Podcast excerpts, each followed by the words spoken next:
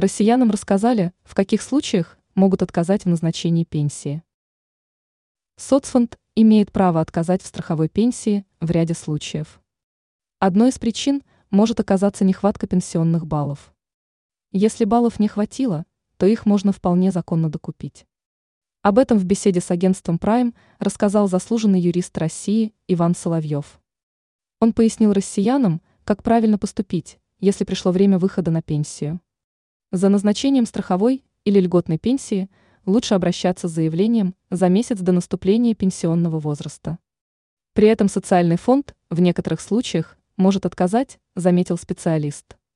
Соловьев говорит, что россияне могут обратиться в территориальный орган соцфонда заблаговременно, что позволит провести предварительную работу для обеспечения достоверности сведений для своевременного и правильного назначения пенсии. Одной из причин в отказе в страховой пенсии может стать нехватка пенсионных баллов. Соловьев напомнил, что в 2024 году для выхода на пенсию нужно иметь трудовой стаж не менее 15 лет, причем ИПК не менее 28,2 балла. Ранее сообщалось, что у российских пенсионеров может появиться 13-я пенсия.